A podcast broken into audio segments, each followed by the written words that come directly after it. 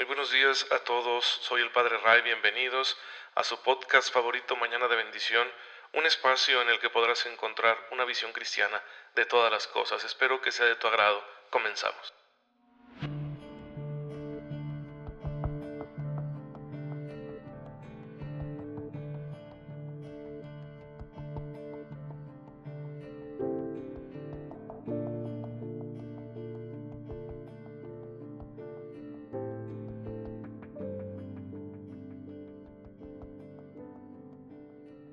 Muy feliz viernes, queridos hermanos, y viernes cuaresmal, viernes de penitencia, viernes de fijarnos en la pasión de nuestro Señor, viernes de entregarle al Señor nuestra voluntad para poder ofrecer nuestra vida como Él la ofreció por nosotros. Un viernes de abstinencia de carne, recuerden que es una de las penitencias que nos pide la Iglesia, y que bueno, en esta ocasión debo mencionar que los obispos mexicanos han pedido que cuando no se pueda cumplir esta penitencia, la cambiemos por otra. ¿Por qué? Porque vivimos en una región donde los problemas económicos, la pobreza son una constante. Y de manera que si hoy viernes de cuaresma te cae un poquito de carne ahí en la casa o pudiste comprarla o alguien te regaló, los obispos mexicanos han dicho, éntrale, puedes hacerlo, solo haz otro tipo de penitencia. Yo estoy de acuerdo, aunque esto es tradicional dentro de nuestra fe, pero sí que nos vendrían bien otro tipo de penitencias en este tiempo, especialmente porque todos andamos muy apegados a las redes sociales, a las pantallas, a la televisión, y quizá podíamos hacer aquí un sacrificio. Hay que hacerlo, con la gracia de Dios, dejar un poquito esto, estas formas de pasar el tiempo que no siempre son sanas, pues para disciplinarnos, para educarnos y para hacer un sacrificio agradable a Dios en correspondencia al inmenso amor con el que Él pues nos ha redimido ofreciéndose por nosotros en la cruz. Así que podemos hacerlo, adelante. Esa es la norma que nos han dado los obispos. Bueno, en estos viernes de cuaresma, si dices, híjole, es que no, me había, no había podido comer carne en toda la semana y tuve esta oportunidad adelante, pero si no, puedes practicarlo. Es decir, yo no estoy en esta circunstancia. Yo realmente, bendito sea Dios, puedo comprar carne cuando yo quiera. Pues entonces sí, ahora sí que conviene hacer el día de hoy una comida austera, más sencilla, renunciando a la carne. Y aunque si estés viviendo tú la abstinencia de carne, pues de todos modos te viene bien hacer otro sacrificio, como el que he mencionado, ¿no? De, de ese desapego que hay que practicar, pues de los dispositivos, de las redes sociales, ya que siempre estamos muy conectados y esto se nos puede volver hasta una verdadera adicción. Bien, ese es el espíritu con el que hay que vivir la penitencia, buscar sacrificios agradables a Dios y hoy la palabra que hemos escuchado en la misa, pues nos ha explicado cuáles son las condiciones para que nuestra penitencia sea agradable al Señor. Y es que hay que hacerla de corazón y por supuesto, siempre y cuando estemos practicando la justicia y la misericordia, porque si yo no practico estos dos grandes valores que nos da la palabra de Dios, no tienen sentido mis penitencias. Mis ayunos, mis limonas, mis sacrificios van a estar vacíos si yo no soy justo con mis hermanos, si yo no soy, no soy misericordioso con los que lo necesitan. Pues bien, esta es eh, como la reflexión con la que quiero iniciar y ya saben que siempre está todo orientado a la santidad. Si nuestra penitencia no nos ayuda a ser santos, pues entonces no sirve, hay que dejarla de hacer. Los santos comenzaron a hacerlo siempre por la observancia fiel de los mandamientos, pero también por un amor y una generosidad muy grandes hacia sus hermanos, como el santo de quien quiero hablarles hoy, el Beato Álvaro de Córdoba, nacido por allá en el siglo XIV, fue un sacerdote de la orden de predicadores de los dominicos, que se dedicó a reformar esta orden religiosa porque después de más de un siglo de fundada, pues ya se habían perdido algunos de los elementos positivos que Santo Domingo de Guzmán le había dado. Y entonces emprende la reforma y con su predicación, con su amor a la pasión, con su incansable espíritu apostólico, logró conseguir que la orden creciera, que se fortaleciera en lo espiritual y también numéricamente. Y entonces el Papa Martín V le confió toda esta reforma en la parte de España, de manera que todos los conventos de los dominicos en España quedaran bajo su autoridad para que pudiera realizarse esta reforma que los hiciera más fieles al ideal original de Santo Domingo de Guzmán.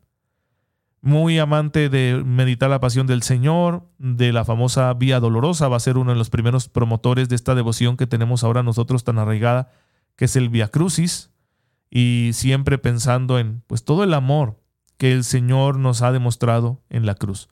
Así fue su vida y no se cansó de seguir intentando esta reforma y con ello fortalecer una de las instituciones más importantes para la vida de la Iglesia, especialmente en España, en la España de aquel entonces, que ayudaría muchísimo a la educación de generaciones, que ayudaría muchísimo a la vida espiritual de los españoles, a detener el avance del protestantismo, etc.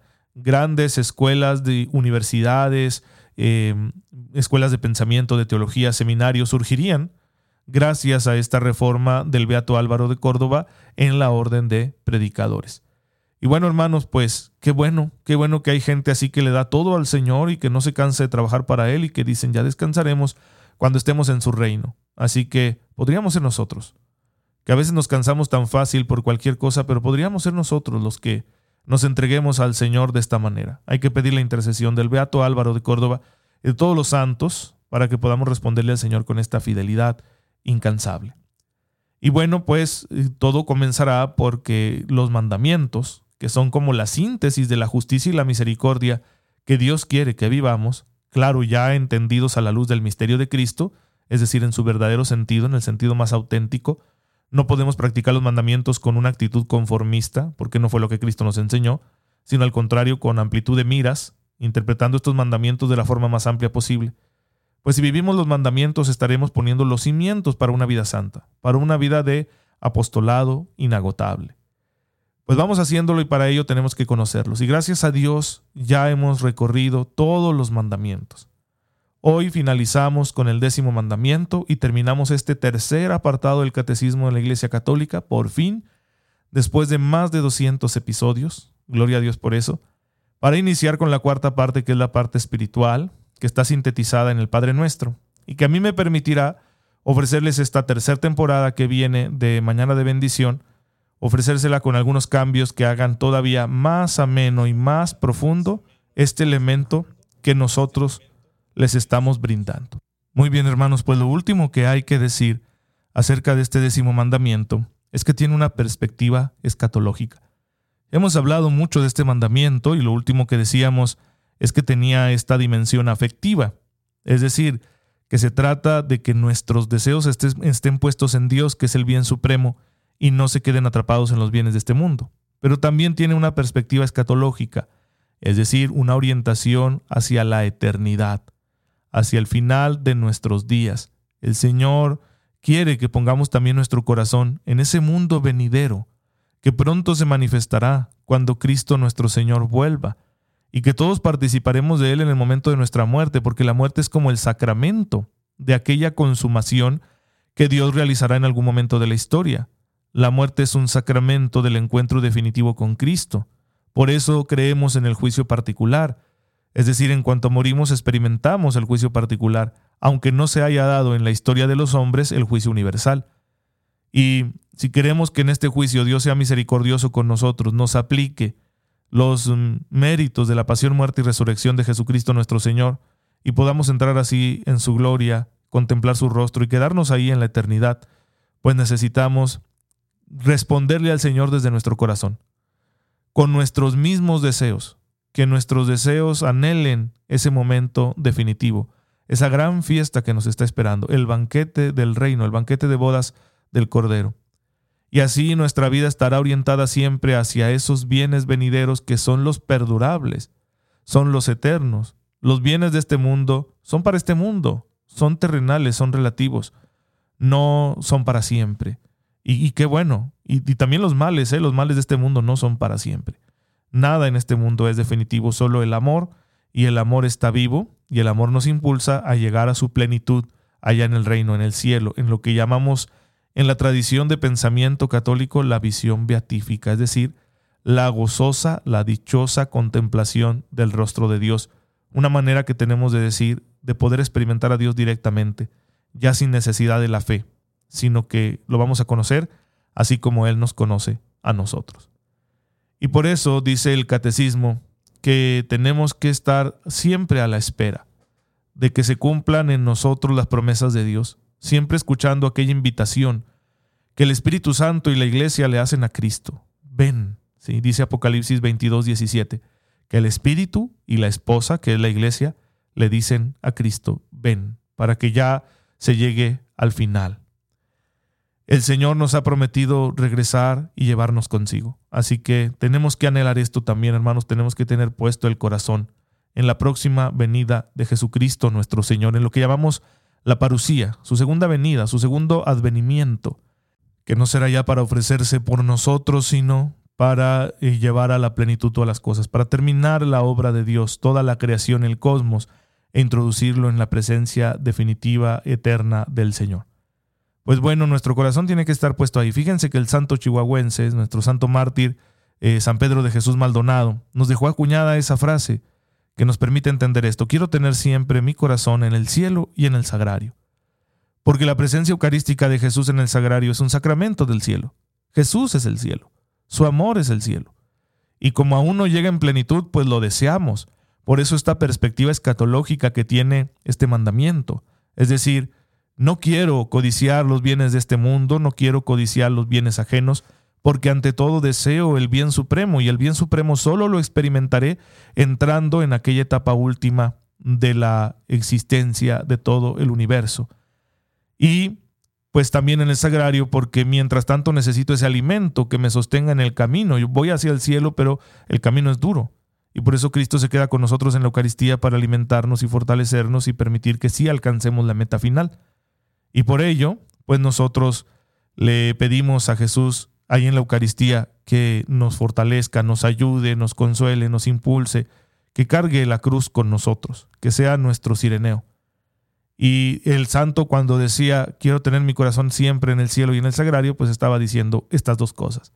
Quiero aspirar siempre a la meta final, que es estar algún día con Dios para siempre, pero aquí quiero tener mi corazón, mi afecto siempre puesto en el sagrario, que es la presencia de Dios en la tierra, porque sin esa presencia yo soy débil y no puedo alcanzar la gloria de Dios.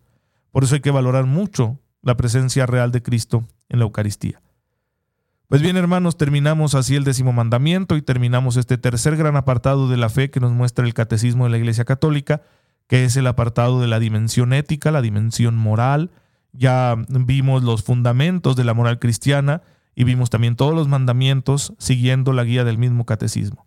Gracias por haberme acompañado hasta esta temporada y no se pierdan la próxima, que va a iniciar el día lunes con el favor de Dios. Voy a prepararme eh, mañana y el domingo para poder ofrecerles esta visión renovada de mañana de bendición en la tercera temporada que estaremos empezando con el favor de Dios el lunes. Cualquier comentario, pues ya saben, mándenme un inbox ahí a la página de Facebook Padre Ray y no dejen de compartirlo con sus seres queridos. Señor, te damos gracias porque nos permites conocer nuestra fe y profundizarla de manera que la vivamos mejor. Danos tu gracia para que este compromiso lo cumplamos todos los días con fidelidad y así encontremos siempre tu auxilio, tu beneplácito y algún día podamos por tu misericordia contemplar tu rostro glorioso. Por Jesucristo nuestro Señor. Amén.